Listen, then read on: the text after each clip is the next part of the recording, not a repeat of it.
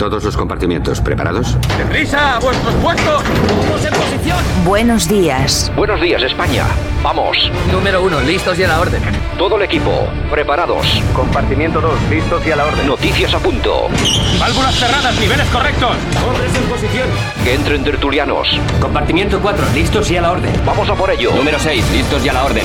Santiago Fontenla, preparado que entramos. Compartimiento 8, listos y a la orden. Comenzamos Buenos Días España, Radio Cadena Española. Compartimiento 10, listos y a la orden. A por ello, vamos.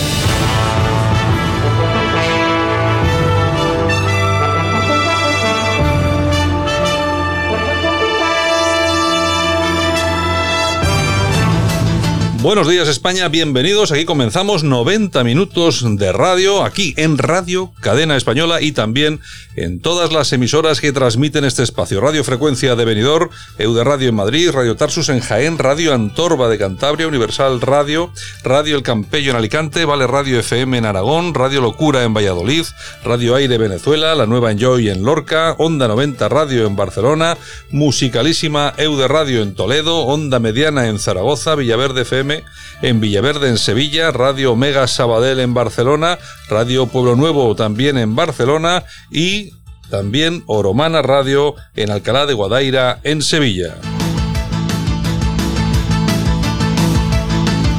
En la técnica, Javier eh, Muñoz, por supuesto, saludo de todo nuestro equipo y este que os habla, Santiago Fontenla. Las que sí han llegado esta mañana y ya están aquí son las portadas de los periódicos de la prensa en papel.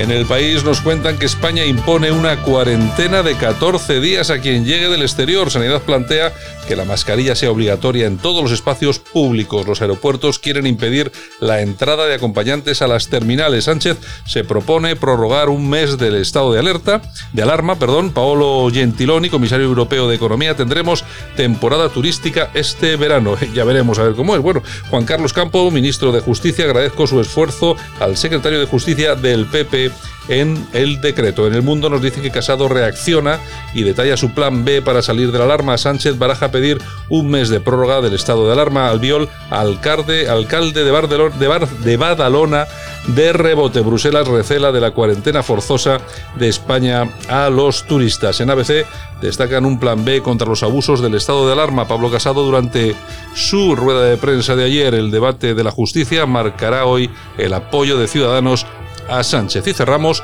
con la razón que nos cuentan Ciudadanos da el sí a Sánchez para un estado de alarma light. Albiol, alcalde legítimo de Badalona. El veto de la oposición me ha dado más apoyo entre los vecinos. Asegura a la razón el impuesto a los ricos de Iglesias abre otra grieta con Monedero, con Montero, perdón. Sanidad borró de los informes a los 14 expertos de Simón. Preocupación en el sector turístico por la cuarentena a los viajeros que entren a España. Titulares, titulares y más titulares de la prensa, que por supuesto también vamos a comentar con nuestro amigo y compañero Francisco Gómez. Don Francisco, buenos días. Hola, buenos días, Santiago. Bueno, ¿qué tenemos ahí en la prensa? De todo, ¿no? Sí, hoy viene bastante cargadita como decía la canción de manzanas, ¿no? Porque al final volvemos a lo que hemos comentado muchas veces, son medidas muy ocurrentes, ¿no? Eh, fundamentalmente los, los principales medios que inciden en dos temas y en los más importantes, podríamos decir, para el día de hoy, que es el plan B de Casado, que es un conjunto de medidas bastante interesantes, es una prolongación de lo que ya presentó antes incluso de que comenzara, la, bueno, a pocos días de comenzar el confinamiento con su primer plan de 10 medidas, bueno, es un, una oferta bastante interesante lo que, lo que ha ofrecido. Fundamentalmente se basa en tres patas, en la parte jurídica, y sobre todo intentando conseguir más garantías para evitar abusos por parte del gobierno. En cuanto al tema sanitario, pues implica una inversión en más medios con una mejor gestión y para ello plantea un gran pacto. Y en lo económico, pues eh, lo que quiere venir a decir es que los ERTES, pues por favor, que se limiten como máximo hasta el 31 de, de diciembre, pero por lo menos para dar más seguridad, especialmente al, al sector turístico. Hay que decir que estas medidas quizás, eh, por poner alguna crítica, llegan tarde, porque esto se debería haber hecho probablemente o propuesto antes de la abstención de la última sesión de control al gobierno. Pero bueno, me da la impresión de que son medidas muy innegociables, porque eh, ahora mismo el PSOE anda eh, con negociaciones con arrimadas, a la cual, bajo mi punto de vista, la ha engañado de una forma bastante civilina, porque, bueno, pues la mujer si se conforma simplemente con que las medidas que, que se van a aceptar sean la de 30 días más a cambio de que las comunidades autónomas poco a poco vayan tomando el control de la situación, pues parece un poco irrisorio, ¿no? En todo caso, hay que decir que lo que Sánchez le dijo eh, en un primer caso a Casado que no en cuanto a las medidas económicas, luego le dijo a Arrimadas que lo iba a estudiar. Por tanto, este plan B de Casado es interesante, fundamentalmente por lo que he dicho, porque implica más dinero para dinamizar la economía, menos impuestos y más racionalidad del gasto, es decir, lo que se viene llamando un presupuesto cero, es decir, mm, que cada gasto tenga una partida presupuestaria y, por supuesto, los presupuestos no sean prorrogables. Esto es en cuanto al plan B, Santiago. ¿Qué más tenemos por ahí? Pues lo que más eh, ha destacado ha sido la curiosidad de que a los extranjeros que nos vengan a visitar, pues se les va a pedir una cuarentena de 14 días. Es decir, que el que venga a España a disfrutar de sus vacaciones se va a tirar 14 días metido en el hotel sin poder salir y ya cuando transcurra ese espacio de tiempo, pues podrá salir a hacer lo que buenamente le dé la gana dentro de las distintas fases que, por supuesto, a partir del 1 de julio, pues el amigo Sánchez quiere seguir manteniendo. Es curioso porque estas medidas eh, van absolutamente en contra de lo que se ha hablado con la, con la patronal del sector e incluso va absolutamente en contra de lo que más o menos la Unión Europea viene diciendo, porque la Unión Europea lo que está diciendo es que hay que ir haciendo una, una desescalada para que los turistas puedan ir llegando a los distintos países que han tenido un confinamiento en varias fases. Bueno, pues el gobierno se ha saltado a la torera las instrucciones de la Unión Europea, eh, se ha saltado a la torera las gestiones o lo que se ha hablado con la patronal del sector y nos aparecerá con esta imaginativa eh, propuesta de que el que venga a España se tiene 15 días.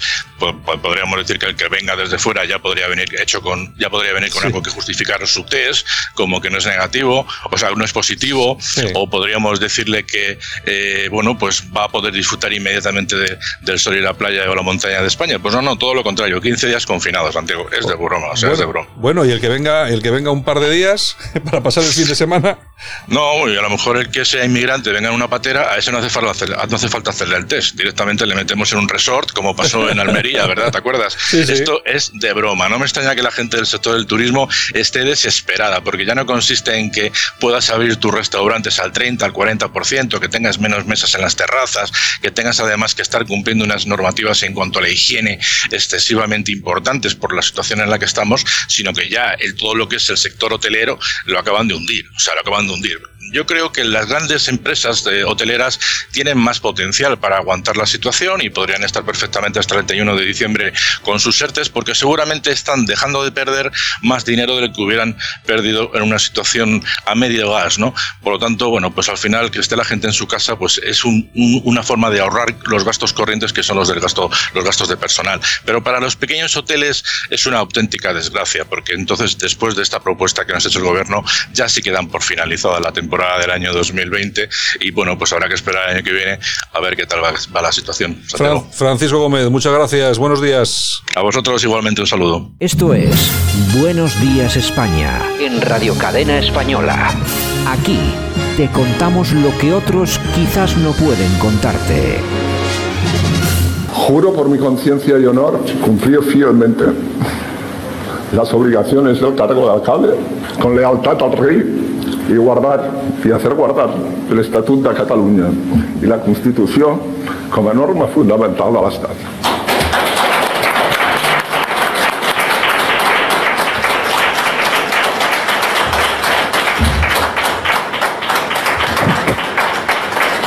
Bueno, aquí estaba emocionado al viole, ¿eh?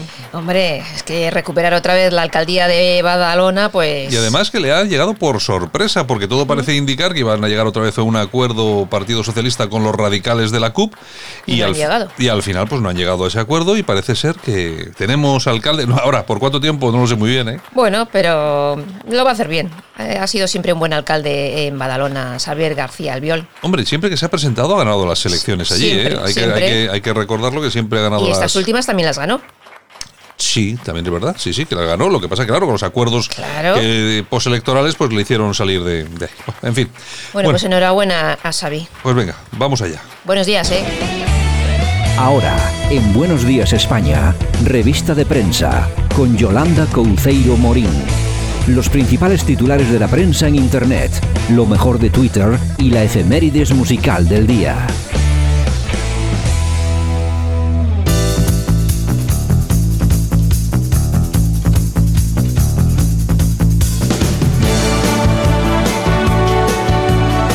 Pues aquí estamos otra vez. Pues bueno, seguimos en cuarentena, ¿eh? seguimos, seguimos en cuarentena. Bueno, claro, eh, y, y nos quedan, y lo que nos queda, porque según se comentaba ayer. otro mes. Otro mes, otro mes. Bueno, Vamos, lo- la legislatura en cuarentena, oye. pues yo no sé si en cuarentena o no, pero la verdad es que nos queda un rato bueno, ¿eh? En fin, oye, Ayuso, que se va a pagar de su bolsillo el apartamento donde estuvo confinada cuando tuvo el coronavirus, porque la están dando leña y ha dicho, oye, se lo va a pagar ella. Sí. Y sin embargo, Carmen Calvo estuvo en un edificio oficial que lo pagamos todos. Pero claro, la mala es Ayuso, ¿eh? Sí, suele pasar, ¿no? Eh, bueno, sí, sí. En fin. De todas formas, es que eh, ahora te- hay que tener en cuenta una cosa. Oye, vaya campaña que le están haciendo a Claro, Ayuso. Ayuso, Ayuso está ahora en el punto de mira, claro, es que, eh, vamos a ver, eh, eh, ha muerto tanta gente, ha fallecido tanta gente en Madrid y Ayuso ha tomado unas medidas y lo ha hecho bastante bien Ha hecho una buena gestión. y las encuestas apuntan a que, a que refuerza su mayoría, incluso hasta, la, hasta la mayoría absoluta del Partido Popular, tanto en la comunidad como en el ayuntamiento, y claro, Pues hay que dar leña. tiran, tiran a dar, tiran, Claro con, sí. tiran con bala, claro, claro. En bueno, ¿qué tenemos? Bueno, pues los podemitas eh, se montan otro chiringuito. Oye, Otro un, más, un otro más. digital. Un digital, que es una castaña, porque yo le he ese, echado un vistazo y es una castaña. Ya verás pero van a ese- trincar pasta. Ese sí, que, ese sí que va a tener publicidad, ya Claro, verás tú cómo va a Por tener eso lo publicidad. montan, porque hay que sacar telilla, en fin. Es lo que hay. Oye, y tenemos a Juan Roch, el mm, presidente de Mercadona, que va a destinar 70 millones de euros para paliar eh, la crisis económica. Renuncia a su sueldo del año pasado y a los beneficios. Bueno, es que este siempre ha tenido buena fama de tratar a sus trabajadores estupendamente, que son de los dentro de este colectivo, del gremio este de los super y tal, de los que más cobran, los que más incentivos tienen. Las mujeres cuando se embarazan, quedan embarazadas, tienen sus tienen una serie de Sí. prerrogativas que no hay en otros en otras empresas.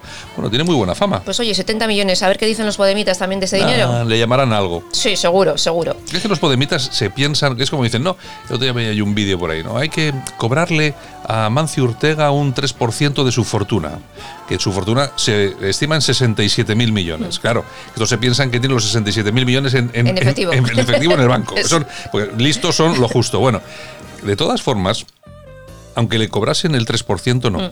Aunque diese toda su fortuna a. Sigue Mancio diciendo Ortega, pasta. no, es que es imposible pagar la deuda Que no, española. Que no, que no, que no, que no. Es imposible, tenemos una deuda que es, Brutal, estamos es brutal. al 120%. Es que es, aunque le, aunque le quitasen todo el dinero a Mancio Ortega, los 60 y- 67 mil millones, no pagábamos, pero vamos, una fracción. ¿Qué vamos a pagar? Se lo quedarían ellos. Lo que pasa que, claro, en este país siempre lo bonito es decir, no, no, que le quiten a los ricos. Mm, claro, claro. Cuando ¿Y los, ricos, cuando los ricos en este país ya no son de derechas, ¿eh? O, ¿Son eh, no, ellos? No se, no se olviden, Roures y toda esta gente. Efectivamente, En fin, bueno. iglesias, eh, Bueno, tal. bueno, ¿qué más? Bueno, nos vamos a alertadigital.com. 3.000 familiares de fallecidos por coronavirus presentan una querella ante el Supremo contra el gobierno por homicidio imprudente. La querella ha sido presentada contra todos los miembros del Consejo de Ministros Mm. por un número no determinado aún de delitos de homicidio por imprudencia grave al haber permitido por acción u omisión de la extensión de la pandemia. Tres- tres mil, Tres tres mil. mil. Y los que van a caer. Y los que quedan. Aquí yo, si fuera alguien del gobierno, mandaría con ojo. Hombre, Sí. para intentar manipular todo lo que puedan. Para, Hombre, eso, claro. para eso han nombrado a la, A- a Delgado. a la fiscal Hombre. jefa y tal. Bueno, bueno, pero bueno. Esto sí, esto no, esto sí, esto se lo van a quitar de en medio. Pero no es nada, no es nada sencillo, porque al final hay mucha gente y bueno, vamos a ver qué es lo que pasa. Y a todos no les van a decir no. News.es. Aquí tenemos a Ortega Smith que ha sido ingresado con trombos en una pierna y en los pulmones causados por el COVID-19. Ya sabes que estuvo ingresado en marzo y bueno, pues ha tenido que regresar al hospital. Parece ser Bueno. que, que no está mal del todo. ¿eh? Bueno, pues que se, bueno. ponga- que se recupere, que se ponga bien. Exactamente. La tribuna del País Vasco.com. Los servicios secretos alemanes revelan que el Partido Comunista Chino obligó a la OMS a ocultar durante casi dos meses el contagio entre humanos del coronavirus, que se dice ya muchas veces, lo van diciendo cada vez más, ¿eh? Mm, Ya te digo, es que. bueno, al principio, cuando había gente que decíamos que esto ha salido del laboratorio aquel de Wuhan, que Éramos esto, un caso aislado. que esto lo han hecho ellos y se les ha escapado el virus, que esto no es de comer alas de murciélago a la plancha solamente, que, Que no, no, que no. Y efectivamente cada vez se va, se, se va sabiendo más, se va conociendo más. Bueno, bueno. Bueno, pues que de todas formas, todo esto que han provocado los chinos tenían que pagarlo económicamente. ¿eh? Ya, espera sentado que es gratis. Bueno, bueno. nos vamos a Voz Populi. El principal sindicato de la policía se querellará contra el gobierno también por su gestión nefasta de la crisis. Jupol, eh, que es el sindicato, critica que haya puesto en riesgo la salud de todos los agentes por falta de material sanitario. Jupol también tenía que preocuparse mucho de lo que hacen los Eh. policías, retirando, identificando y deteniendo de a las personas que llevan banderas de España, Por ejemplo. preguntando portal por portal quién es el que pone el himno de España en su balcón en, en algún edificio de Madrid. Que seguramente cómo- serían los que apoyaban en manifestaciones a toda. Cómo retiran también a los ancianos de, de las puertas de la sede del PSOE simplemente por tener una pancarta protestando, Mm. cómo lo arrastran entre, entre cuatro tíos. A estos, a estos que hemos apoyado tanto para el tema de la Equiparación de equiparación salarial. salarial, pues hombre, te- se lo podían hacer mirar un poquito, ¿eh? Y, a Jusa- y a Jusapol ya podía lanzar un comunicado en condiciones eh, diciendo que tal. Claro, cuando yo oigo por ahí, no, es que cumplen órdenes. Pues no, sois, fu- sois funcionarios. Yo si yo soy funcionario, no me pueden echar. A ti no te pueden echar hoy por hoy. Y tú lo que tienes que hacer cuando alguien te da una orden que no es lo que tiene que ser, es ponerte enfermo en ese mismo momento. Tengo un mareo. Y punto. Y punto, me voy al hospital. Se acabó. Yo no, yo no eh, le quito una bandera de España a nadie. Porque retirar una bandera de España a un ciudadano español o buscar por los edificios quién es el que pone el himno, eso es de. ¿De qué es? Es la mano armada del régimen que estamos soportando. Y os estáis convirtiendo en esbirros de toda esta gentuza. Ni más ni menos. Así Con lo que cual, ya veréis. haciendo amigos. Mm. Convocar la próxima manifestación, ya veréis cómo no va todo el mundo que iba antes. Exacto. Bueno, pues nos vamos a moncloa.com y aquí nos hablan de Inés Arrimadas, eh, que dice que su Inés, decisión Inés, su decisión de respaldar a Sánchez, pues bueno, amenaza con hundir aún más a Ciudadanos. Hombre, hombre, lo tienen, lo tienen, pero lo tienen difícil además. ¿eh? Joder, madre, se lo ha puesto a huevo, madre Ay. mía. Bueno, nos Es que tú fíjate que derivas. Eh, Ciudadanos cuando nació, que nació en Cataluña, Sí. era, un, una- era un movimiento ciudadano. Entonces van y, bueno, se convierten en partido. Ese movimiento ciudadano que estaba integrado básicamente por personas que venían de la izquierda, izquierda sí, moderada, sí, pero de la izquierda. ve. Montan el partido y efectivamente siguen en esa línea. De repente, eh, el Albert Rivera, yo no sé qué le da, y se pone un poco más hacia la derecha.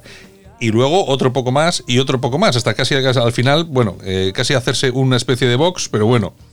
Y claro, y ahora llega Rimadas y ahora quieren volver otra vez a la Otro esencia. giro. Otro giro. Otro giro. Así que luego Las te, llaman, veletas. te llaman veleta, pero no te quejes. Pero claro, es lo que hay.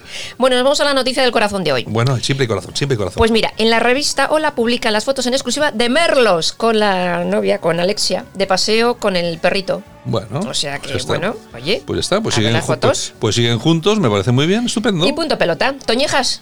Pues yo, si quieres, le decimos a Javier: Javier, deja los bollitos. Toñejas. Deja los bollitos de mantequilla, porfa. Para Carlos Bardem.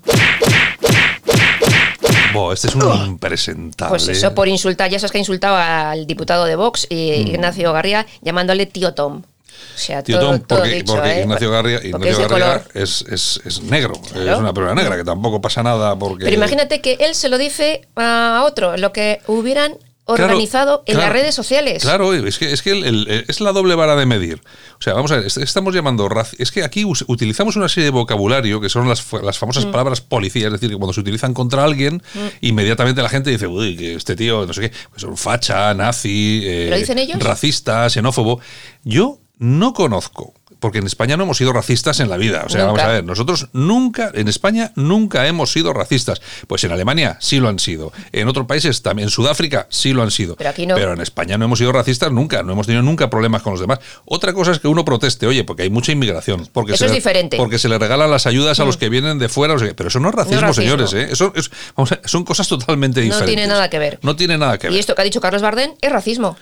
Hombre, claro que hombre, hombre, y llamarle al tío Tom. Lo que es que luego el tío ha dicho, no, no, es que claro, el libro del tío Tom Ya, y tal y sí, cual. claro. Ya sí, pero es que estás Sí. diciendo que es un negro sumiso al blanco. Exactamente. Eh, lo que estás diciéndole, llamándole tío Tom, es usted, señor Garriga, es un negro sumiso al sus, a los dirigentes blancos de su partido. Pero ¿de dónde se ha visto esto? Al final los racistas son esta gentuza, Claro son, que son, son. que vienen de, de- de unas posturas eh, ideológicas extremistas, pues claro, defendiendo a Fidel Castro, a Venezuela, a. Irán. Pues bueno, pues en eso estamos.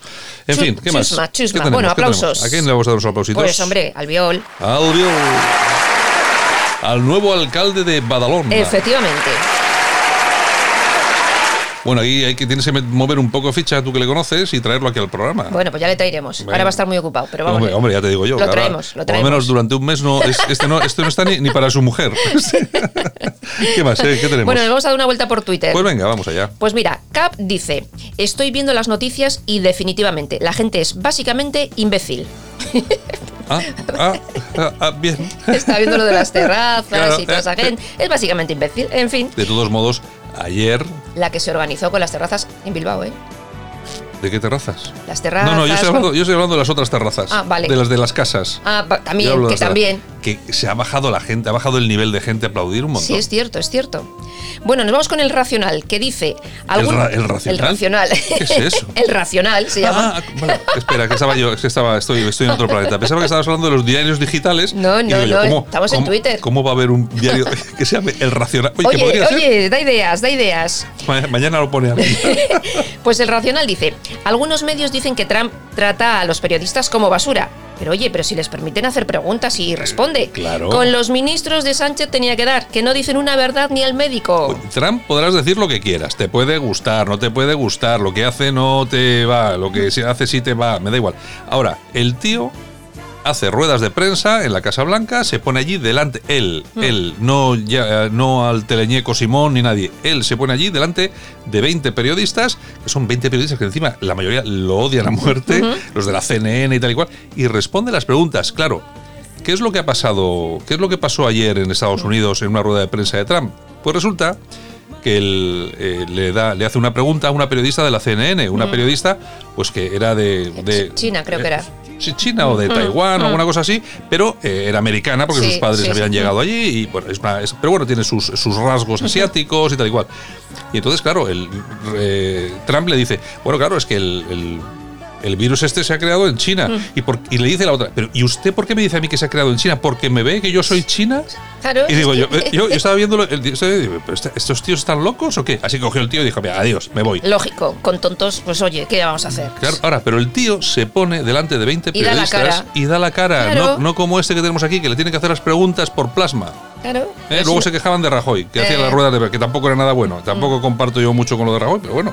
Así es. Bueno, pues periodista infiltrado también nos dice, Carlos Bardem tiene que decir chorradas para que se hable de él, porque como actor es basura, como empresario tuvo que recurrir a un ERE, un fracasado y un gilipollas.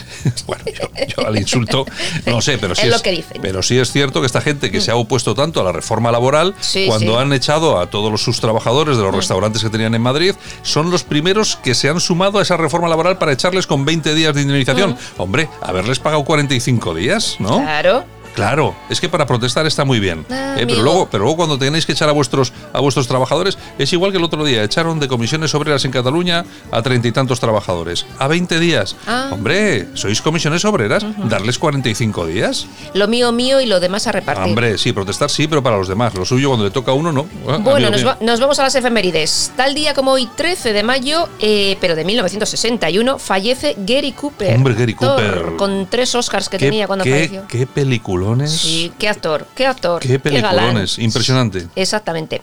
Y también tal día como hoy, 1961, nace Dennis Rodman, jugador de la Sí. NBA y ahora luchador junto a Hulk Hogan. Sí, bueno, Es un notas, ha sido eh, siempre un notas, Para eh. pasárselo bien y ganar algo de pasta. Bueno. También tal día como hoy, 1917, aparece en Fátima, Portugal, la Virgen María. La vieron tres pastores y se convirtió en la patrona de Portugal. De Portugal. Y también tengo que decir que tal día como hoy, 1973, Menda, o sea yo, hizo la primera comunión. Hombre, ¿qué me dices? Tal, Sí, día, tal, señor. día, tal día como hoy. Tal día como hoy, tenía ocho añitos. y te acuerdas, Y eh? me acuerdo, hombre, perfectiva. 13 de mayo, del 70. es que vamos, como para no acordarme. Bueno, fíjate. Esto, si es que. En bueno, fin. bueno, ¿qué más? Bueno, pues nos vamos a las efemérides musicales. ¿Qué tenemos hoy? A Stevie Wonder.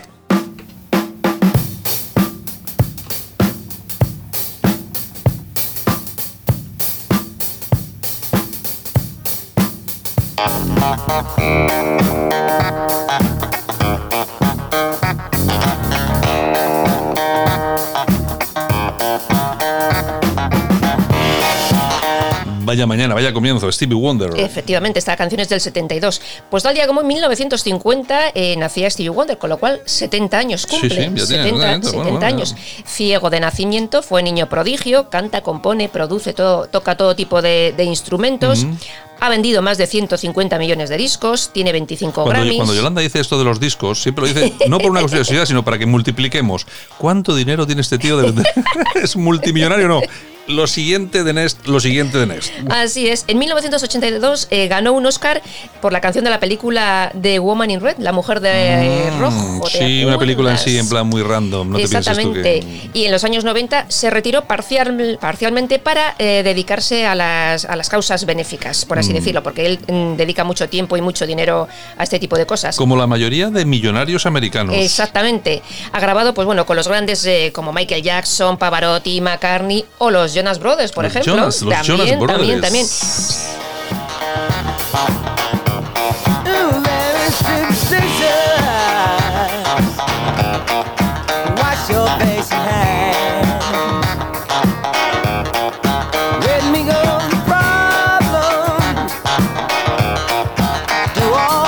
Bueno,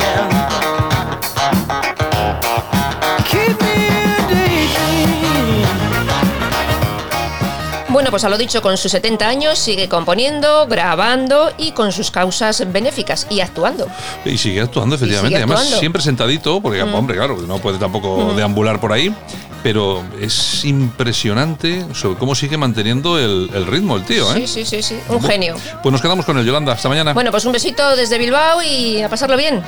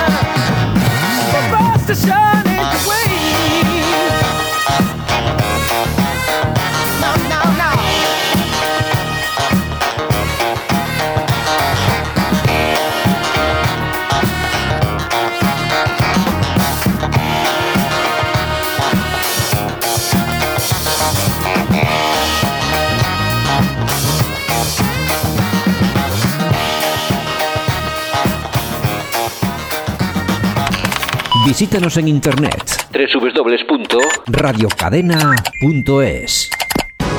Aquí te lo contamos. Buenos días España. Buenos días.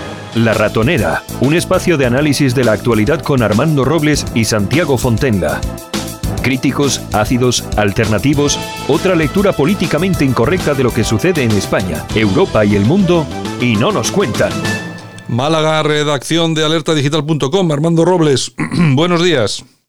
Buenos días, Santiago, ¿qué tal? Eh, bueno, estupendo, pero bueno, un poco tocadito, porque el tiempo está cambiando y ya uno tiene unas edades en que nota este tipo de cosas, Armando. Ayer, ayer también estuvo lloviendo todo, casi todo el día en Málaga, bueno, toda la, la, la, no- eh, la noche y buena parte, buena parte del día. Por cierto, Santiago, yo creía que lo, que solamente a los andaluces nos gustaban los bares. Las imágenes que vi ayer de Bilbao. Bueno, bueno. luego dice, luego dicen estos tíos que no son españoles, Santiago. Madre mía. Oye. Pero, pero lo, vi- lo viste, Santiago? Sí, claro, hombre, hombre, claro que sí. Oye, yo, pero yo no sé si es ignorancia o, o es que eh, es como los toros, ¿no? Que se arriman las, a, a- a las, a la, ¿cómo se llama? A la, mm, a la, eh, ¿Cómo se llama? La- Dime, dime. A la barrera. Eso, la barrera, que se arrima ahí, que tiene, ¿cómo, cómo se dice? Eh, querencia, o no sé cómo lo llaman exactamente los toreros. Pues, pues aquí hay mucha gente que, que hace lo mismo, pero con los bares. Así están. Locos por los bares. Ya- madre. ya y yo creía que los bares no gustaban solamente aquí a los andaluces, Santiago. Nada, madre mía, nada. mira, Nada, nada, Oye, por cierto, no deja de ser una paradoja el país donde primero se abren antes los bares que las escuelas, Santiago. Ya te digo, así nos va, así nos va. Bueno, eh, Sergio Durán, buenos días. ¿A ti, a, ti no, te- a ti no te echarían de ningún bar ayer? No, no me echaron ningún bar, pero bueno, hay que decir que seguramente fue una muestra de alegría espontánea por la bola y la pelota que nos tiene el gobierno, eso está claro. Sí, bueno, ¿qué, qué, qué habrán, qué habrán tenido que soltar para que, para que la cosa funcione de esta forma? Bueno, y, y seguimos en Bilbao, con también con Daniel Álvarez. Daniel, buenos días. ¿Qué tal? Buenos días. Eh, ¿Y tú qué? ¿También de bares o qué? No, no, no, no, no. aquí No, ya- ya yo ya sabía lo que iba a pasar y me quedé en casa porque bueno, las riadas eran, eran claramente contagiosas, infecciosas y preferí verlas desde la ventana. Oye, pero oye, pero eh, Dani, vamos a ver, eh, ¿qué es lo que pasa? Que la gente no, no, claro, yo creo que como no han enseñado muchas fotos de lo que realmente es el coronavirus, ¿la gente se lo toma a broma o qué es lo que está pasando? A ver, yo, a ver, yo, yo creo que eh, la, gente eh, está a esta fuerza que nos están acostumbrando a tener horarios de salida, a normalizar las colas, a tener una renta básica, a tener miedo a la multa, a tener miedo a la policía, etcétera, etcétera, pues ha sido un pequeño balón de oxígeno, ¿no? Y la gente, pues, pues ha cogido y ha estallado en alegría y nos han abierto la puerta y han salido en tropel. Yo creo que ha sido poco eso. Eh, eh, Armando, eh, si hubieran si hubieran enseñado algunas imágenes eh, de las UCIs, de la gente viviendo durante un mes boca abajo, entubado, sin poder moverse, etcétera, etcétera, etcétera, aparte de la gente que, que fallecía, seguramente algunos hubiera tomado más en serio lo de los bares, ¿no? Yo creo que no, Santiago, yo creo que no. España es diferente y lo demuestra en imágenes como las que ayer vimos en Bilbao, máximo exponente de la España cañí, de la que ellos renuncian. Sin embargo, bueno, pues vemos que, que el tipismo hispánico está plenamente injertado en la, en la sociedad, en la sociedad vizcaína y demás. A mí me sorprendió, desde luego, la poca prudencia de la gente, ya no la, la poca prudencia al no respetar las medidas, las distancias de seguridad entre clientes, es que se daban codazos, Santiago, por coger una terraza y por entrar en los bares. Digo, Ah, joder, y tenemos fama y tenemos fama en el, en el sur de tener que herencia a los bares. Yo te aseguro que esas imágenes aquí no se hubieran producido. ¿eh? Eh, Sergio, eh, de todas formas, ¿qué es lo que pasa? Después de dos meses la gente necesita, eh, solamente sale la gente de derechas, que la gente normal, o, o qué, o qué es lo, o qué es lo que pasa? ¿Qué es lo que pasa? No, yo, yo, yo, creo- yo, yo ahí estoy. Yo creo que son muestras de alegría por, por, por salir y, y ya está, y no hay más. O sea, y, y- y la manera que tiene la gente aquí de divertirse y de, de tener un poco de espacio, pues evidentemente es la hostelería, son los bares. No, no, hay, no hay otra explicación. Y poco a poco irá pasando pues en, en, to- en todas las ciudades eh, importantes, es así. Bueno, eh, Armando, el que sí que tiene que estar realmente contento y alegre, aparte del tema de los que disfrutan de los bares, es Albiol, que vuelve a ser alcalde, alcalde de, de Badalona, eh, a última hora, como si fuera, yo que sé, una especie de milagro, ¿no? Pues se le ha parecido la Virgen Santiago, no sé cuál es la patrona de Badalona, nos quedamos con la Moreneta, se le ha parecido la Virgen de la Moreneta, porque realmente ha sido una carambola que ni él mismo esperaba. Eh, puedo decir que el lunes por la tarde estaba prácticamente hecho el acuerdo entre el Partido Socialista y esa conjunción de partidos separatistas que van desde la CUP hasta Esquerra. Al parecer prevaleció la ambición política de, lo, de todos ellos. El PSOE, el Partido Socialista Catalán, planteó un gobierno compartido por espacio de 18 meses, pero a estos señoritos separatistas les pareció poco 18 meses, por cuanto entendían que el Partido Socialista ya estaba gobernando durante todos estos meses y a última hora se rompió un acuerdo que estaba prácticamente hecho, lo que ha posibilitado al Viol pues recuperar en buena ley la alcaldía que, que, que le correspondía a él ocupar. De hecho, el Partido Popular, no, más que el Partido Popular, su figura fue el partido más votado con diferencia, casi dobló el número de votos a su al partido al segundo partido que fue el Partido Socialista y no cabe duda de que Albiol ha nacido para ser alcalde de, de, de Badalona. No, de, no debió hacerlo mal en su primera etapa al frente de la alcaldía, cuando los electores badaloneses le subieron recompensar pues con un número bastante considerable de votos en uno de los puntos de uno de los puntos más calientes del, del separatismo del separatismo catalán hombre y lo que lo vi ayer es demasiado emocionado hombre en este tipo de cosas. Pues bueno está bien que se te escape una lagrimita y demás pero bueno lo que vimos era un a un albiol absolutamente desbordado por la por la emoción. Parece que la alcaldía de Badalona pues satisface eh, plenamente sus expectativas políticas. Y bueno, y yo me pregunto qué hubiera sido de Albiol si hubiese conseguido la Generalidad de Cataluña, la presidencia de la Generalidad Santiago, probablemente habría tenido que contratar un coro de plañidera para, para, para, para hacer el Hombre. Bueno, bueno, de todas, de todas Pero formas. sí, que conste que, que me alegro, me alegro por él, me alegro por supuesto, siempre es preferible que un partido nacional como el PP o Vox eh, ocupen una alcaldía tan emblemática como la de Badalona a que la ocupen sus oponentes políticos. En todo caso hay que recordar, porque yo además creo que Albiol es, representa un poco ese Partido Popular al que tantos echan de menos. Hay que recordar que el lema de su campaña cuando ganó eh, por primera vez y fue alcalde por primera vez de Badalona, eh, Daniel, era limpiemos Badalona en referencia a, fíjate, a la inmigración que, que tenía en la localidad. Era un mensaje, fue muy criticado, pero ganó de calle. Sí, así es. Eh, en- al- eh, este, este hombre es, es- es una figura un poco controvertida dentro del Partido Popular. Es, yo diría que es casi un poco un verso suelto. También hay que decir que ha tenido sus bandazos, porque yo creo que la última campaña que realizó escondió bastante las siglas del PP.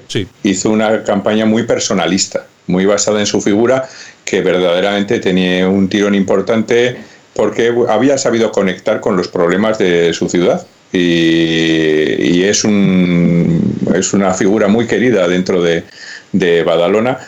Y bueno, después de lo que había sufrido cuando era el líder del Partido Popular en Cataluña y los feos que había sufrido, que ya lo hemos visto más veces, que el Partido Popular es sin misericordia muchas veces con sus, con sus líderes, pues eh, la verdad es que hoy yo creo que el hombre ayer pues eh, estalló en, en diversas emociones y lágrimas por sencillamente porque veía un poco recompensado el esfuerzo que siempre se ha realizado. A mí es una figura que particularmente me ha gustado siempre, ¿no? Ha hablado bastante claro y es un hombre contundente. Pero es una de esas figuras que el Partido Popular pues, pues ha vuelto a relegar y que son seña de identidad. Eh, ha pasado en otros sitios, en el País Vasco, ya sucedió con la vieja guardia, con, con lo que representaba Mayor Oreja, María San Gil y demás, cuando nos pusieron todos estos eh, teleñecos que vinieron después y que bueno pues eh, diluyeron el mensaje del Partido Popular y, desnortaron totalmente la política del PP en el, en el País Vasco. Yo no entendí, no entendí muy bien, Sergio, cuando eh, pasa de ser un- una persona que transmitía liderazgo en el Partido Popular de Cataluña, eh, pasa a dirigir el Partido Popular de Cataluña, pero en cuanto llega no le dejan hacer al Viol como presidente del PP en, la, en esa región española, no le dejan hacer absolutamente nada. Además, se nota y se le ve en muchas ocasiones muy forzado y que el mensaje que él estaba acostumbrado a lanzar, que era un mensaje más contundente, pues no aparecía por, por ningún lado. Yo creo que a, a él le cayó como una lotería de, de Navidad que, que lo, que lo quitaran, que lo relegaran del, del puesto del presidente del PP de Cataluña, ha vuelto a, a su ayuntamiento, que cuidado, no, no estamos hablando de cualquier ayuntamiento. Badalona es un, es un, es un municipio muy importante de, de Cataluña. En todo caso, es lo El que quinto, el quinto más importante. El quinto más importante de Cataluña. Y es lo que dice lo que decía eh, Daniel, Sergio, que parece ser que el PP siempre relega a estas personas que traen un mensaje más contundente. Bueno, yo creo que no es un mal exclusivo del Partido Popular. A mí me parece que todos los políticos que tienen personalidad propia al final son siempre mirados con recelo en su propio partido. Entre otras cosas porque allí hay que seguir una serie de, consignas y eh, justo en el momento en que la situación de Cataluña estaba más tensionada, pues seguramente un, un político con personalidad te puede aportar tantos beneficios como le puedes ver como un auténtico peligro. En cualquiera de los casos, a mí sí me gustaría resaltar que el, el Partido Popular ha estado eh, a punto de convertirse en un partido que ya no era nacional dado eh, los resultados que sacó en Cataluña y los resultados en- que, ha venido eh, sacando en el País Vasco. El hecho de que una localidad como Badalona, que es un municipio efectivamente muy importante, eh, sea controlado ahora desde un político del Partido Popular, bueno, eso sí que es cierto que le da un oxígeno eh, en cuanto a la capacidad de interlocución con, con esa comunidad autónoma del Partido Popular. Sí, que me estaba quedando yo aquí, que estaba comentando, aquí, que viendo unos, unos datos. Armando, eh, vamos, eh, cambiamos de tema. eh, en todo Sí, caso. solo una cosa, Ah, sí. hombre, le ha faltado tiempo a la Colau, que yo no sé qué pinta la Colau en esta fiesta de Badalona, ya urgiendo ayer tarde a, a la oposición a que se pongan de acuerdo y le, Claro. y le presenten una moción de censura. Hombre, señora Colau, espere usted, déle el beneficio de la duda. No, espere no. a ver cómo lo hace. No es van- que se ve que no el sectarismo prevalece sobre cualquier cuestión que tenga que ver con la gestión de los intereses ciudadanos. No, pero no van a esperar, Armando. Esto va a ser, y además te lo digo yo, va a ser cuestión de 30 días que, que monten otra vez el espectáculo, porque además es que el Partido Socialista está, está en manos de la CUP. Y fíjate, darle la alcaldía de una localidad como Badalona a la CUP. Eh, eh, la CUP, tú fíjate que Esquerra Republicana es mala, que Junts per eh, Cataluña son malos, pero es que la CUP es una cosa, son los anticapitalistas radicales, violentos, etcétera, etcétera, etcétera. Bueno, pues el Partido Socialista tampoco se corta en llegar a acuerdos con esta gente, como, como las ha llegado con Bildu, etcétera, etcétera, etcétera. El Partido Socialista ya ha perdido la vergüenza, está instalado en la desvergüenza más absoluta, ya le da igual pactar. Antes, hombre, tenía algunos remilgos a la hora de pactar con Bildu, con la CUP y demás. Ya cualquier opción es válida con tal de que no gobierne lo que ellos consideran que es la derecha la derecha nacional y demás en ese sentido nada que nada que deba que deba extrañarnos Bueno, eh, Daniel, el gobierno está tanteando los grupos para extender la alarma un mes más. Nos quieren tener en casa, en casita otro mes. ¿Qué te parece la cuestión? Pues, ¿qué me va a parecer? Pues una auténtica vergüenza. Y más vergüenza me, me parece la actitud de, de los que le van a facilitar la tarea, que no es nas- ni más ni menos que el Partido de Ciudadanos. Eh, de ahí la necesidad de ampliar un mes, porque la situación está muy caliente, la gente está muy cabreada, esto lo estamos viendo todos los días en Madrid, con las manifestaciones espontáneas que están protagonizando diferentes barrios y la Reprimidas, y- ¿eh? Reprimidas por la policía, hay que recordarlo, ¿eh? a ver, a ver, pero esto es de manual. Eh, vamos a ser claros. Cualquier partido o cualquier régimen comunista necesita de una policía secreta y una policía política que le mantenga en el poder. Y el problema ahora está en que nosotros, que tenemos unas estupendas fuerzas y cuerpos de seguridad del Estado, con una con que son plenamente democráticas, pues están intentando eh, hacer un cambio. ¿eh? Eh, claro, esto no viene ni de los agentes de base ni de los mandos intermedios. Estos son los Claro. altos mandos que en este país son elegidos por los políticos a dedo y que todas las regalías, prebendas y medallas pensionadas, etcétera, etcétera, pues se, conceden por favores de, de todo tipo. Entonces, bueno, se está ejerciendo una presión, me imagino, sobre estos mandos para que ejecuten órdenes que mm, manifiestamente son ilegales.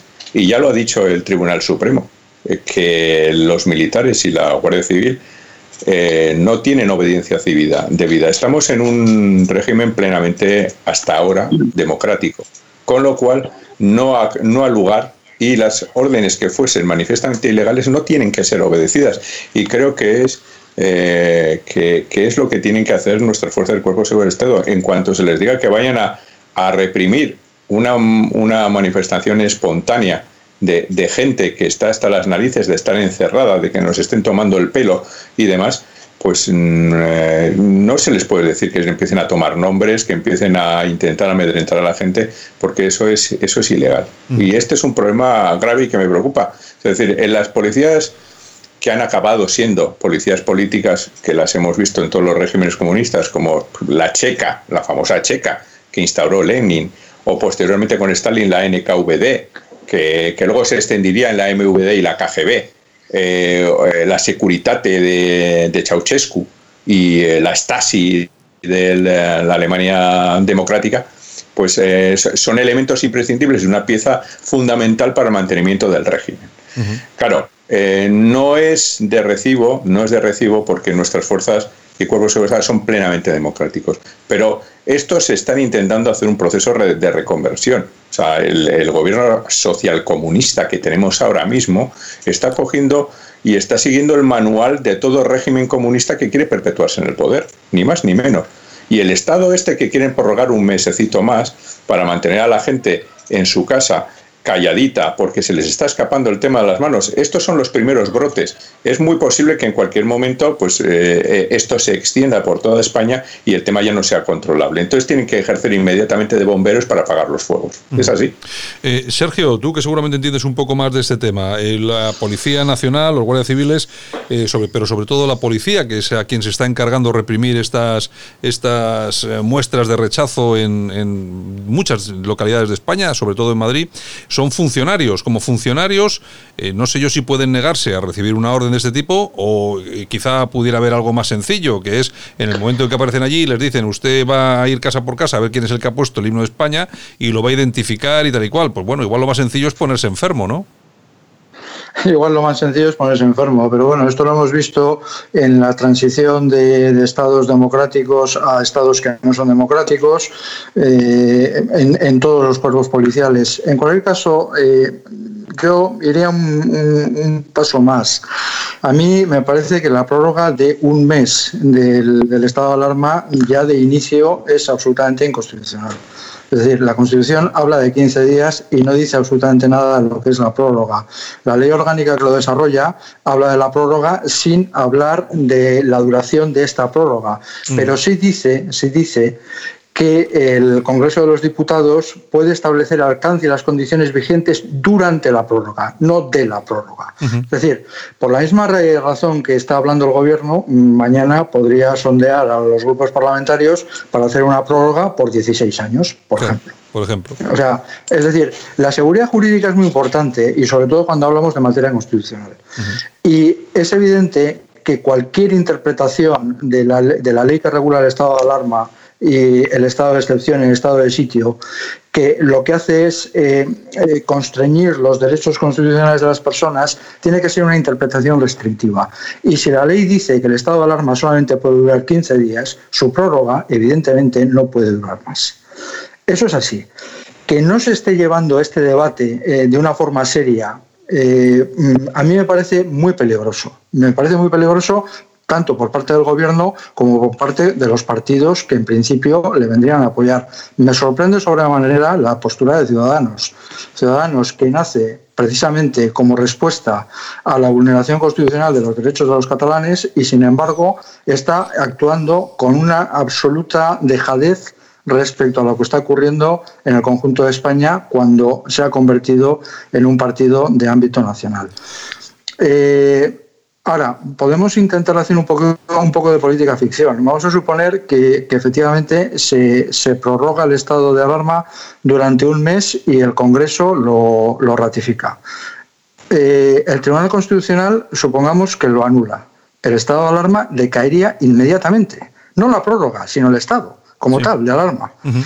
Esto eh, yo creo que va en la dirección en la que el gobierno en el fondo quiere, que es eh, demoler completamente el régimen del 78. O sea, a mí me parece, sinceramente, viendo cómo están actuando, que yo creo que su verdadera pretensión en estos momentos es convertirse en, eh, un, o sea, en un Congreso constituyente. Es lo que quieren hacer. Eh, Armando, dos, dos cuestiones muy importantes. Por un lado, lo que apunta Sergio, de, Sí. que lo que intentan es demoler el, el demoler el Estado, y por otro lado, que es que eh, eh, Daniel también observa ese proceso para convertir a nuestras fuerzas de seguridad en herramienta, en brazo armano, eh, armado de este gobierno que lógicamente tiene una deriva totalitaria que ya nadie puede, puede negar. Eh, estamos eh, ante un verdadero problema que seguramente mucha gente no acaba de ver porque se lo pasa muy bien aplaudiendo en los balcones, pero aquí estamos hablando de que estamos en un verdadero cambio de régimen. Y la pregunta es la siguiente. la, la policía, claro, aquí dividimos en dos cuestiones que es como ha dicho Daniel, es decir, los mandos y luego tenemos los mandos intermedios y los policías. Eh, tú, desde tu punto de vista, lógicamente, los mandos, que son políticos, básicamente son políticos, van a decir lo que tienen que decir a su cargo político, que le viene de la delegación de gobierno, su delegación de gobierno, y van a hacer caso. Pero tú, ¿cómo estás viendo, por ejemplo, que sindicatos como Jusapol y tal no se estén pronunciando ya a estas alturas de forma un poco más clara? Eh, bueno, antes que nada, no puedo estar más de acuerdo con la- los comentarios tanto de Sergio como de Daniel respecto a la quinta prórroga del estado de alarma, que me gustaría luego hacer unos comentarios.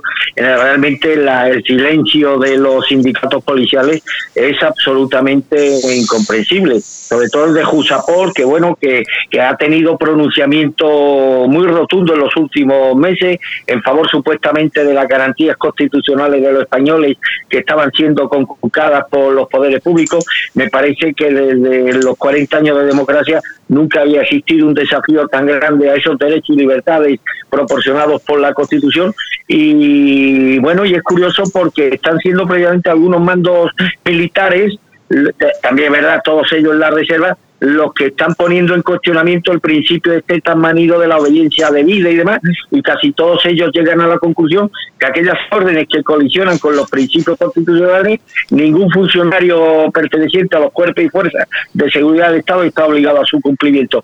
Eh, a mí nadie me puede convencer que una orden dirigida a un agente de la Policía Nacional para que eh, eh, investigue eh, de qué domicilio particular eh, sale la emisión del himno nacional español, que eso se contempla en la Constitución española o que eso colisiona con alguna de las leyes eh, aprobadas por el Poder Legislativo y por lo tanto pongo muy en duda y en serio cuestionamiento que este tipo de órdenes puedan ser cumplidas por los funcionarios policiales y sin embargo están siendo están siendo cumplidas. El papel de la Policía Nacional y de la Guardia Civil, más la, Policía Nacional, está siendo, a mi juicio, bastante bastante ominoso, porque además todo esto, la prórroga del estado de alarma por espacio de un mes, no de 15 días, obedece, como bien han apuntado Sergio y Daniel, a, esto no son palos de ciego de Pedro Sánchez, obedece a un objetivo muy claro y ya quien no quiera verlo es porque vive en una realidad bien distinta a la que por desgracia, en la que por desgracia estamos.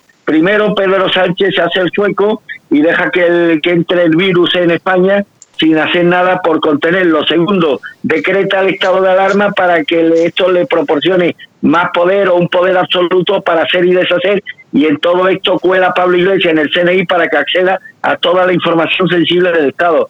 Tercero, alienta los ataques al rey por acción u omisión y así le va preparando el destierro. Cuarto, coloca dedo a más gente en la administración que le van a servir de ayuda en todo este proceso. Quinto, utiliza el dinero de todos los españoles para sobornar a las televisiones que cuentan que han empezado ya a contar la verdad oficial, no la verdad real.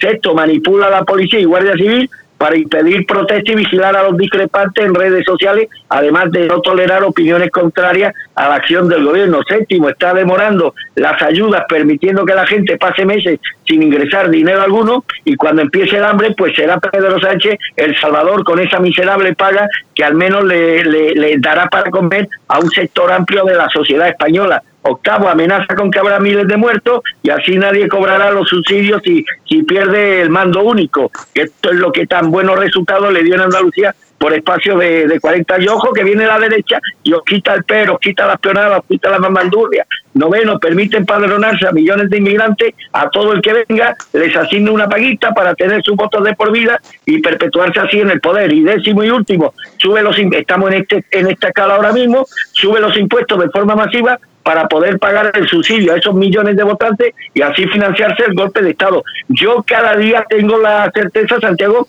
de que el conjunto de los españoles realmente no, no son conscientes de la realidad en la que estamos viviendo, que desgraciadamente una mayoría de españoles estamos cayendo en la trampa y que cada día tenemos menos escapatoria, Santiago.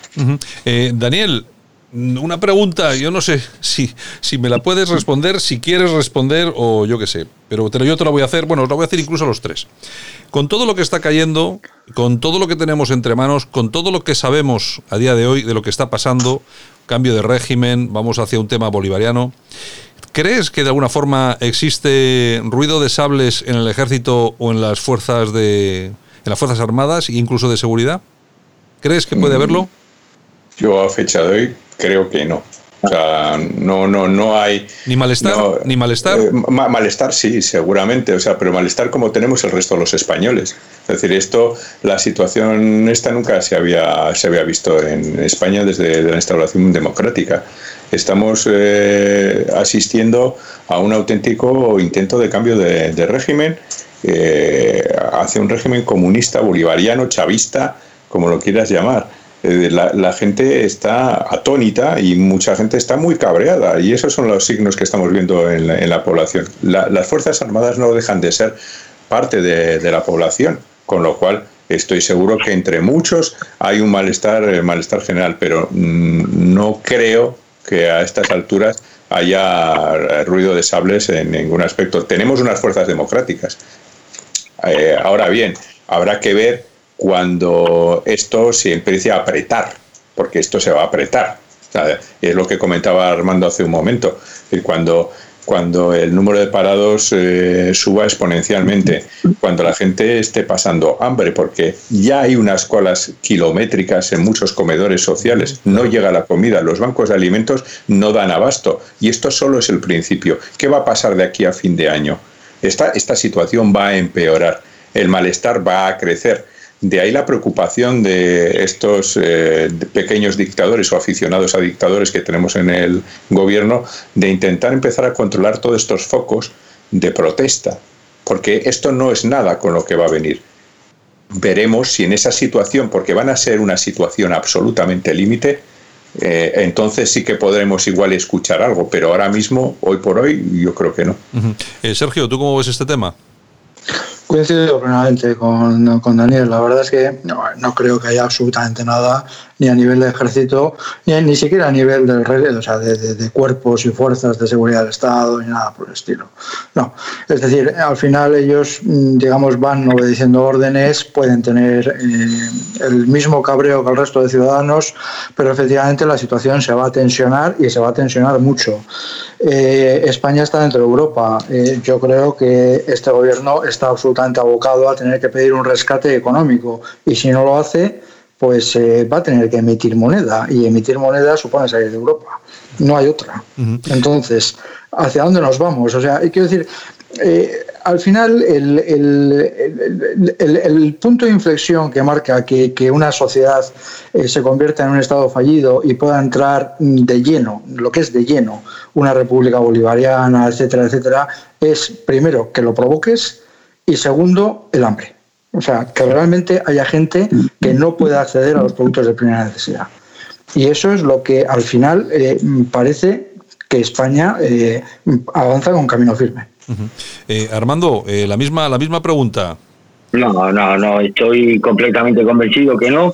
Desgraciadamente los, los altos mandos militares hace mucho tiempo que dejaron de ser co- eh, vocacionales, hace mucho tiempo que dejaron de, rendir lealtad a todas esas cosas que en los militares antiguos hubiera desencadenado una ola de protesta y de indignación contra las decisiones del gobierno que se están saltando con miles de, de compatriotas muertos y demás. Y desgraciadamente pues el materialismo ha impregnado a toda la institución castrense y hoy están más al acecho de los trienios y de todas estas cosas que de revertir una situación absolutamente caótica. Solamente hay que acceder a los blogs, a los grupos de WhatsApp de los militares, Santiago. No se habla de estas cosas, no se habla de España, eh, se habla de trienios, de mejoras salariales, de nóminas y demás. Están plenamente apegados a la conservación de, de sus sueldos y esperar, esperar eh, principios en este en este colectivo se es esperar demasiado. La de- desgraciadamente,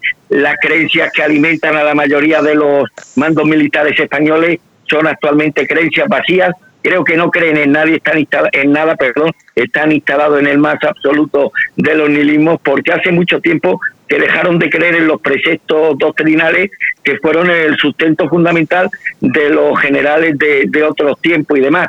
Y lo hemos visto en algunas intervenciones de algunos miembros, por ejemplo, del EGEMAL y demás, que hablaba de los enemigos, hablaba de los enemigos de España, refiriéndose a los piratas de Mogadiscio y a no sé qué, o sea, siempre buscando enemigos fuera, ¿no? Dijo que más o menos de una forma muy grandilocuente, que los enemigos de España tengan la absoluta certeza de que las Fuerzas Armadas estarán siempre dispuestas a defenderla.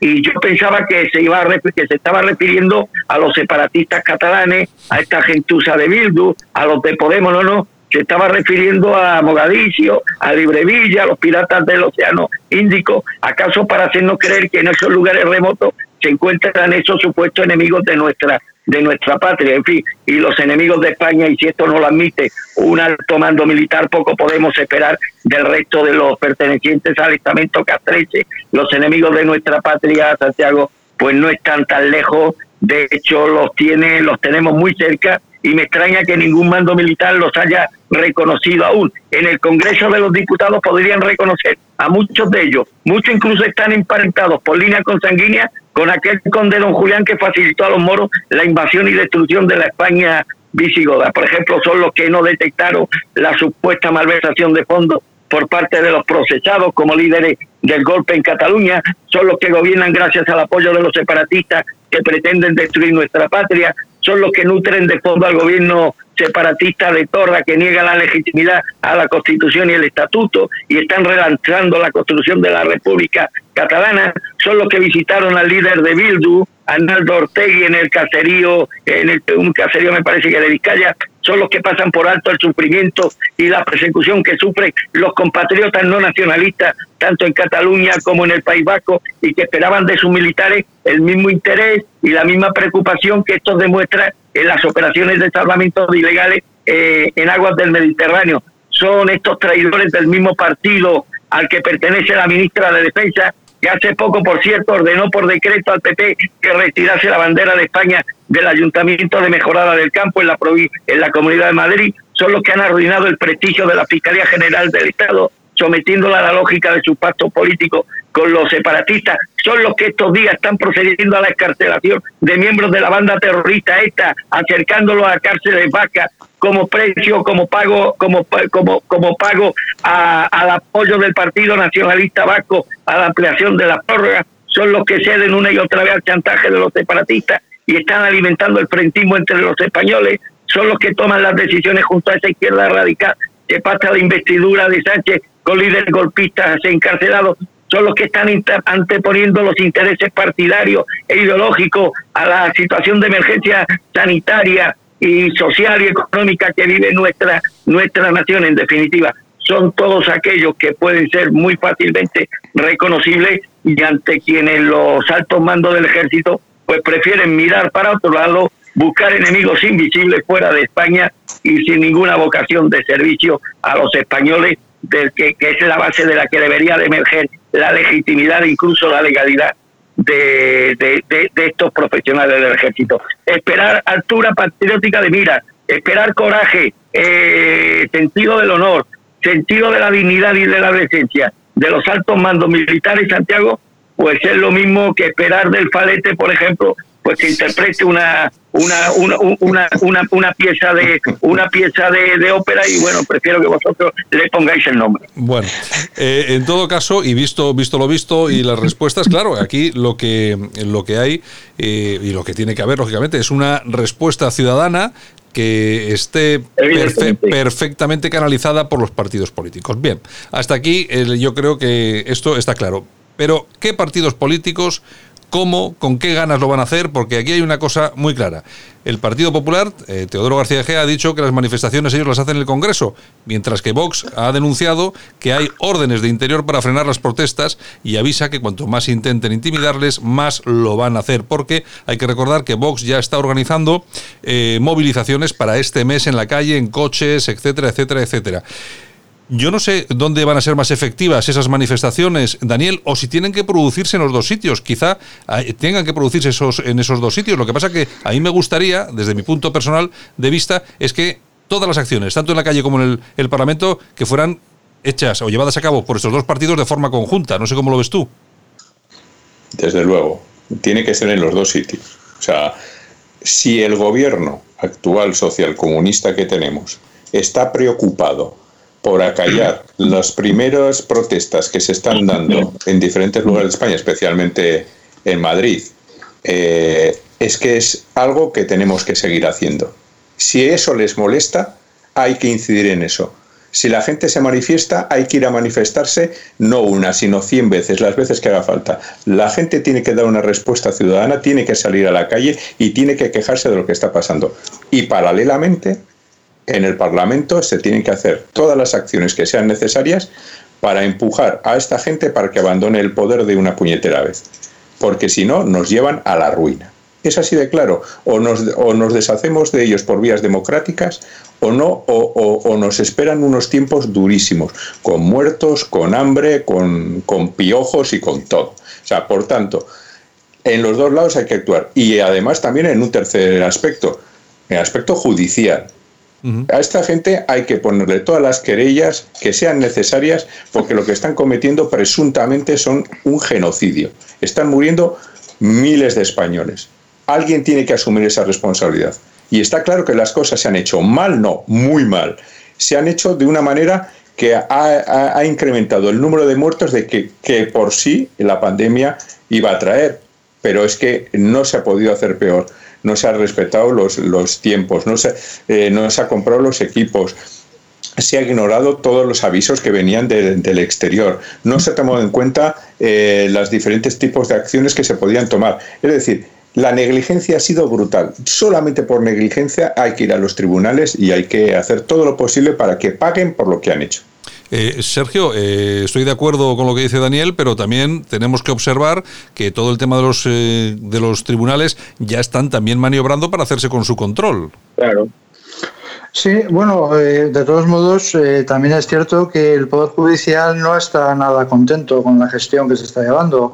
De hecho, eh, ayer mismo el Consejo General del Poder Judicial parece que soltaba a los jueces para coger vacaciones en agosto e incumplir de esa manera eh, el- la habilidad de este mes contra la ley orgánica del Poder Judicial que, que ha sido decretada por decreto del Ministerio de Justicia. ¿no? Entonces, eh, sí es cierto que el tercer poder es, eh, es una especie de incógnita, Eh, es una, incógnita total y absoluta. A mí me parece que en, estos momentos las querellas que, que se están presentando y que se presentarán en el futuro eh, van a suponer una investigación y van a suponer el resto de la legislatura si es que conseguimos salir de este estado de alarma. Eh, y esto eh, es algo que seguramente el gobierno lo tiene muy presente porque va a ser muy difícil acallar las informaciones que vayan saliendo de esas investigaciones.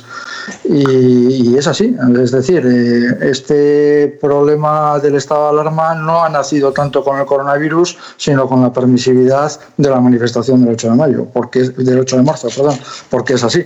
Y toda la acción de gobierno parece que va en función de las consecuencias futuras que, pueda llegar a tener eh, este hecho, este hecho que ha sido eh, inédito en, Europa.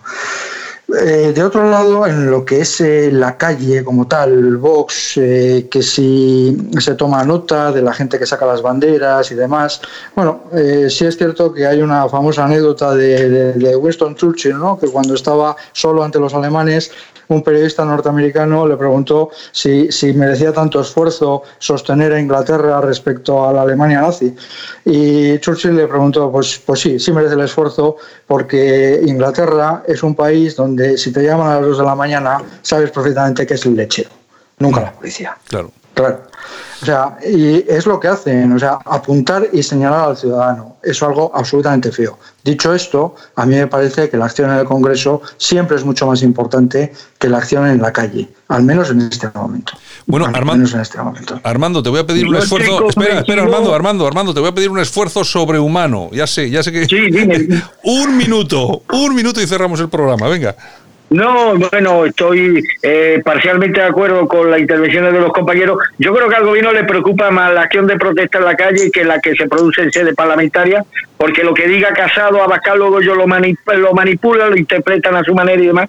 Sino, sin embargo, una acción yo creo que unánime, multitudinaria, mayoritaria en la calle contra la acción del gobierno, esto sí es algo que inquieta sobremanera al Ejecutivo. A prueba de ello son las, las medidas re- represoras que ha tomado y llevado a cabo la policía en los últimos días por órdenes del Ministerio del Interior, intentando identificar a ciudadanos españoles cuya única acción subversiva consistía en emitir el himno nacional. Yo animo en este caso a Vox a que prosigan esa línea, la, independientemente de que ellos continúen con su labor opositora en el Parlamento, pero yo creo que la acción de protesta en la calle en estos momentos es absolutamente fundamental. Yo creo que sí, y además está, casi estoy casi convencido al 90% de que el Partido Popular se va a sumar también a este tema, porque tiene que haber alguien que le diga a Casado y compañía que tienen, que, que, tienen que estar en la calle porque se les escapa de las manos. Encima ahora que están subiendo las encuestas de una forma exponencial muy importante. Me imagino que algo de eso van a hacer. Muchas gracias a los, eh, a los tres, Sergio Durán, Daniel Álvarez y también a Armando Robles. Venga, nos vemos la semana que viene y Armando nos vemos mañana. Un abrazo a todos. Un fuerte abrazo. Un abrazo a todos. Esto es Buenos Días España en Radio Cadena Española. Aquí te contamos lo que otros quizás no pueden contarte. Jaime Caneiro, buenos días. ¿Qué tal, Santi? Buenos días, ¿cómo estás? Pues aquí estamos, eh, empezando el día. Bueno, Jaime Caneiro, desde La Coruña, economista, eh, un, eh, nuestro economista de cabecera, se puede decir así, que es nuestro economista para todo. Cuando tenemos una duda, lo llamamos. Jaime, vamos a ver, eh, ¿se van a prohibir las rebajas? ¿Qué es lo que está pasando? Sí, bueno, conocíamos la, la noticia de que efectivamente el gobierno eh, de Pedro Sánchez eh, anunciaba que, que se iba a prohibir las, las rebajas, que, que, bueno, todos sabemos eh, que las rebajas pues se van a empezar ahora, en junio, en verano, que es bueno, pues la época en la que los, los pequeños eh, consumidores y demás, aunque todo el mundo, pues aprovecha, ¿no? Para ahorrar un poquillo y hacer algunas compras, ¿no? Eh, se plantea prohibirlo y, lo que han dicho eh, es que quieren prohibirlo bajo una premisa que me parece errónea, que es para evitar aglomeraciones, pero es que si las aglomeraciones ya están, Mira, paseando por la ciudad de La Coruña, había una cola que no te lo puedes imaginar, Santi, en el Zara, en el único Zara que, que abrieron, porque sabes que eh, ahora, según el BOE, solamente pueden reaperturarse tiendas de máximo 400 metros cuadrados. Sí. Y claro, Inditex, que es una gran cadena, pues lógicamente la mayor parte de las tiendas son por encima de ese límite, ¿no? Entonces han abierto muy pocas y las que han abierto ha habido mucha gente, ya te digo, yo paseando por la calle había una cola tremenda. Esto me parece un grave error, porque lo que tú no puedes hacer es prohibir las rebajas y ya en la fase 1 permitir que se vuelva a reaperturar ciertamente la economía y las tiendas, porque vamos a ver, eh, ¿qué ocurre? Que ya hay tiendas donde hay una aglomeración importante, incluso algunas tiendas que yo he visto en la ciudad que no cumplen con los requisitos sanitarios, porque claro, eh, poder acceder a mascarillas, guantes, poder acceder a todo el tema de desinfección y tal, no toda la gente se lo puede permitir. Eso, eso conlleva un coste que por supuesto no paga el gobierno, que pagan los autónomos y las pymes. Esto me parece un gran error y que tiene mucho daño para la economía. Primero, porque todos sabemos que en la época de las rebajas, tanto Navidad como, como verano, pues es la época donde hay una gran facturación, donde las empresas se le puede permitir eh, liberar ciertamente el stock y de hecho son campañas donde se contrata más gente para hacer frente a esa gran demanda. Y hombre, después de estar casi dos meses confinados, donde no ha habido ningún tipo de facturación, que tú reabras la economía y que tumbes la época más importante para, la, para las empresas, que es la época de las rebajas, pues me parece un grave error, que eso va a suponer una caída, si finalmente lo acaban haciendo, porque yo creo que van a tener que recular. Igual que pasó con los ERTE, que también dijeron que tal, y al final acabaron reculando, ¿no? Esto es un problema serio, Santiago, porque mira, ya las empresas eh, se están veniendo venir lo que va a hacer este gobierno y ya están abriendo pues con las míticas mid-season, que son una campaña de, de unos descuentos y demás, se están un poco adelantando fuera del marco jurídico de las rebajas, que sabes que por ley solamente pueden haber dos, eh, puede haber dos rebajas al, al, año, que es verano y que es eh, Navidad, uh -huh. y están un poco orquestando las rebajas eh, de otra tipología para poder intentar pues, liberar stock, que es muy importante, claro, estas empresas después de dos meses tienen un stock brutal que hay que liberar, lógicamente, para luego dar entrada a los nuevos productos de verano. Eh, a mí me parece un grave error, sinceramente, y aparte no tiene ningún tipo de sentido, porque si quieren evitar aglomeraciones, ya las está viendo, en terrazas, o he salido por la calle hoy, aglomeraciones, en tiendas pequeñas también, es decir, yo creo que a mí me parece un, error una, grave, vaya, y, y, y, ya te digo, tal y como están las cosas, eh, andar prohibiendo ese tipo de cosas cosas, pues me parece un poquito grave y que puede dañar a, a la economía, Santiago. Bueno, en todo caso, lo que sí podrían decir desde las instituciones del gobierno es bueno que se tomase algún tipo de medida especial y tal, pero vamos, de, Sí. ahí, de ahí a prohibir las, las rebajas. Pues aquí hay dos cosas muy importantes. Por un lado, lo que tú dices, que el propio pequeño empresario es el que va a sufrirlo en primera persona, después de dos meses parados, ahora que necesita ese pequeño ingreso que se, que se va a realizar durante las rebajas, y luego también el usuario, que es el que ha estado dos meses eh, pasándolo fatal, seguramente en un ERTE, en alguna cosa de estas, con unos ingresos mínimos y que necesita hacer sus compras en, este, en, esta época del año a un precio mucho más reducido. Es decir, que eh, prohibir las rebajas es algo que va en contra. Primero, del pequeño comercio, que es el que más sufre, y después en contra del propio usuario. Sí, y, a mí me parece un- una medida que atenta contra la libertad de mercado fundamental. Es decir, eh, ¿quién es el gobierno para prohibir las rebajas? Quiere decir, ¿en base a qué? Eh, dicen comité de expertos, pero ¿alguien conoce el comité de expertos de este gobierno? Yo no sé ningún nombre y apellido de, de los expertos que habla el gobierno. Hablan de informes. ¿De qué informes hablan? Yo no conozco ningún informe público que que hayamos podido tener acceso eh, para demostrar empíricamente que no. Lo que, lo que yo creo, lo sensato sería, oye, vamos a hacer las rebajas, pero con restricciones, vamos a mantener un aforo limitado, vamos a proporcionar por parte del gobierno, pues si hay empresas que no puedan atender, porque claro, comprar mascarillas, comprar guantes, comprarles, comprar geles de- eh, desinfectantes, llamar a una empresa que te desinfecte la tienda y tal, eso es un coste que por supuesto tiene que atender el empresario. Si aún encima eh, tú le pides medidas y no le dejas eh, utilizar las rebajas como punto de inflexión para poder seguir creciendo y para poder facturar, yo es que, es que sencillamente yo este gobierno no sé en qué mundo vive. Yo creo que vive en los mundos de Yuppie, Bueno, sinceramente. ah, o, o- parecido. el mundo yuppie o parecido. Bueno, mañana regresamos, Jaime. Bueno, un abrazo Santiago, cuidaros mucho, buenos días. Estás escuchando Buenos Días España. Aquí te lo contamos. Laureano Benítez, grande caballero, buenos días, bienvenido. Buenos días, don Santiago, muchas gracias. Encantado de estar contigo otra vez. Pues aquí, aquí estamos, ya sabes que esta es tu casa. Y además que siempre que vienes tocamos temas polémicos. Sí, claro, porque solamente a través de estos medios se pueden tocar, porque por los demás, eh, bulos, silencios, persecución, censura, tremendo, ¿verdad? Bueno, claro, eh, bulos que son, eh, ellos dicen que hay gente que no lanza más que bulos, pero los que más bulos lanzan son precisamente el gobierno y los adláteres, ¿no?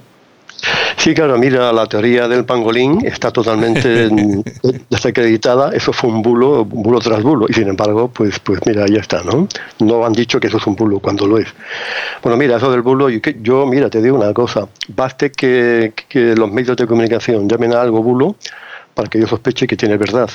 Voltaire, Voltaire decía que si quieres mirar quién manda, mira a ver a quién no se puede criticar, ¿no? Entonces, si se da un poco la vuelta, la frase quedaría como, si quieres saber si algo es verdad, mira a ver quién dice que es mentira, ¿no? sí, sí, sí, sí.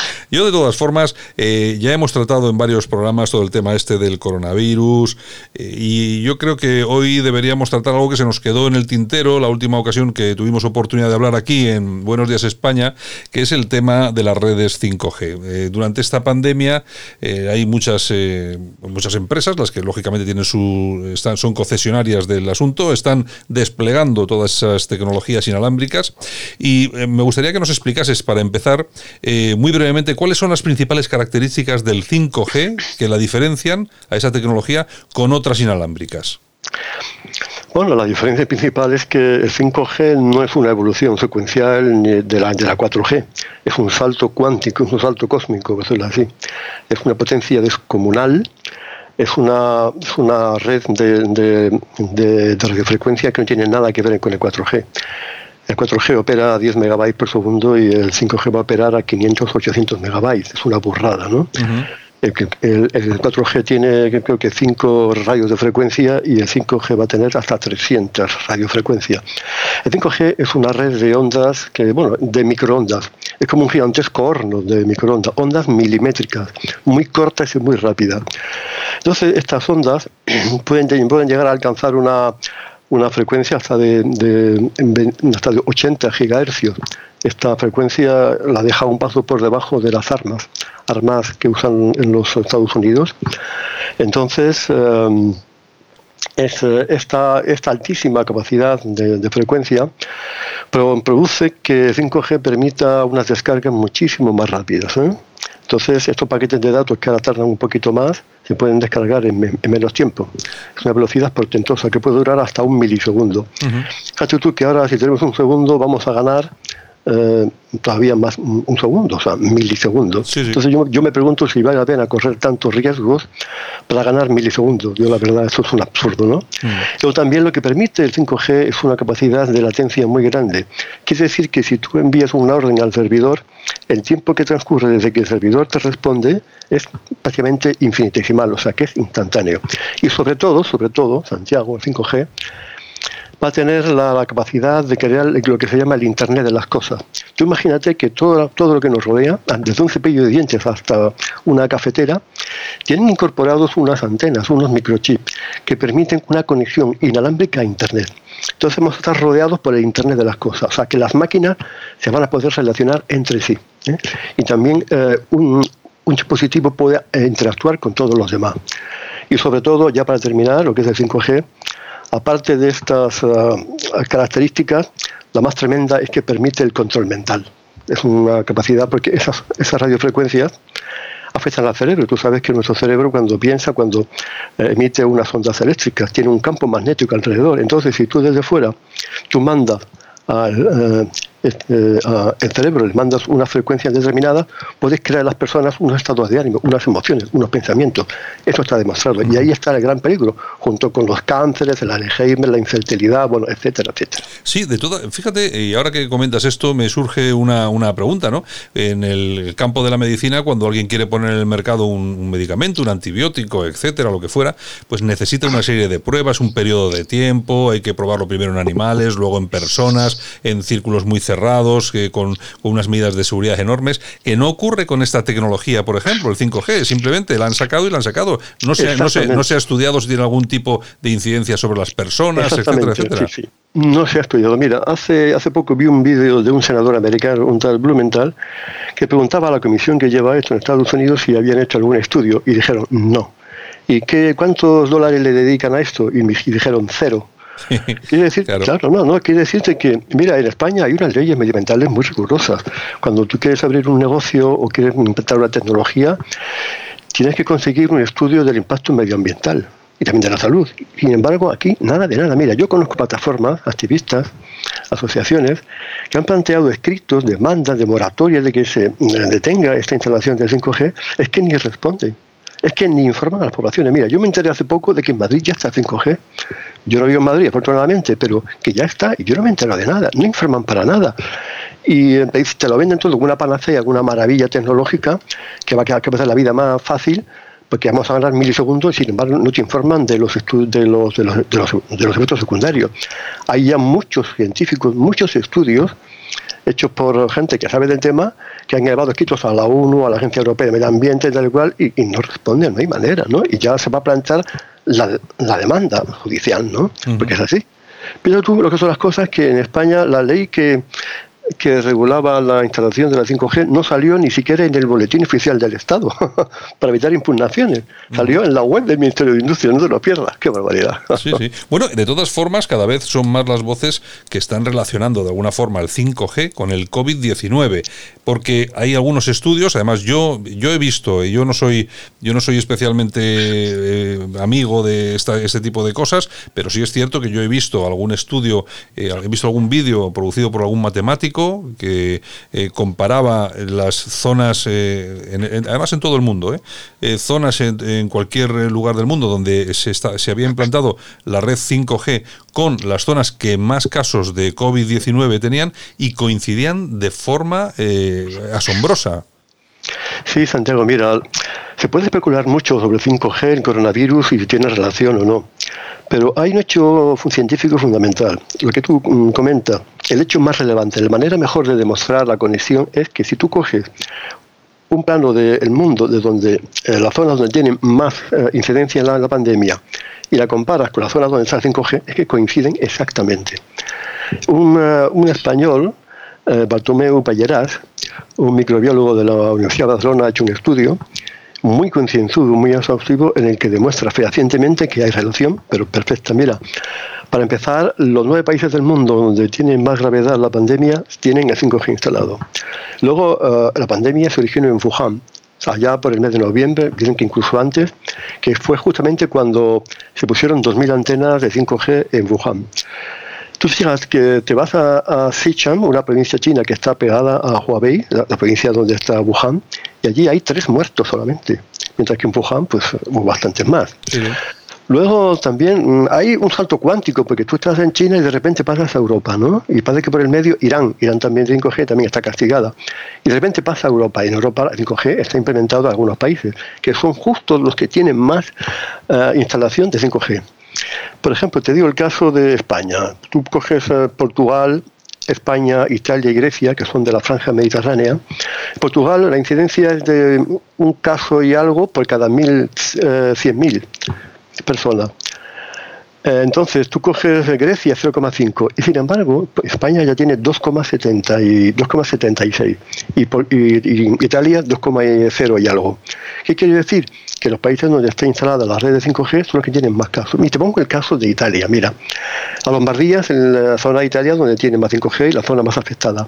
Pero el caso más tremendo a nivel mundial, el caso que es como la joya de la corona, la poga del algodón que demuestra la relación, es San Marino. San Marino es una especie de Andorra en Italia, ¿no? un estado minúsculo que está más o menos por la mitad de Italia. Tiene la mayor incidencia de coronavirus del mundo.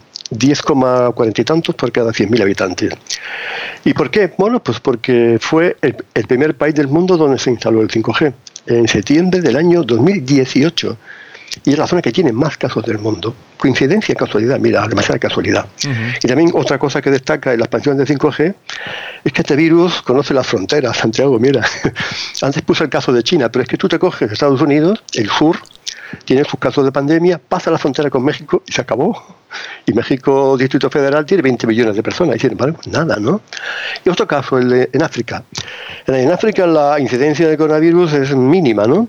Sin embargo, ¿sabes cuál es el país que tiene más casos? Adivínalo. No lo sé. no lo África del Sudáfrica. Sí. Porque tiene 5G. Ya, ya. Entonces, ante esto, ¿qué vamos a decir? Ah, y luego tú te coges una ciudad, te coges los barrios de la ciudad donde tienen 5G y los que no, los comparas, y efectivamente se demuestra que los barrios que tienen 5G tienen más incidencia del coronavirus. ¿Casualidad? Pues mira, no, eso yo me creo que es casualidad. Ahora, ¿cómo influye el, el 5G en el coronavirus? Pues eh, hay estudios científicos que indican cómo se puede hacer eso. De todas formas, eh, Laureano, lo que sí es cierto es que tanto gobiernos como corporaciones públicas que están implantando el 5G no están proporcionando ningún tipo de información a los a los ciudadanos. Yo, que, de hecho, eh, no he visto muchos anuncios en televisión, como hacen con otras tecnologías, en la prensa. No se ve. No, y aparte de esto, mm, España es uno de los pocos países, bueno, España es el país de Europa que tiene más antenas de 5G. Parece que todos nos vienen los otros, Santiago, ¿eh?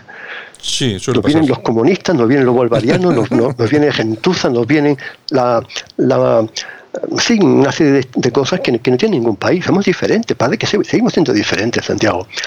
El caso es que en España yo todavía no he visto ningún movimiento de protesta de 5G. Como, como te digo, hay algunas plataformas que están iniciando las acciones pertinentes, pero no he visto a nivel de la calle una manifestación, gente con pancartas.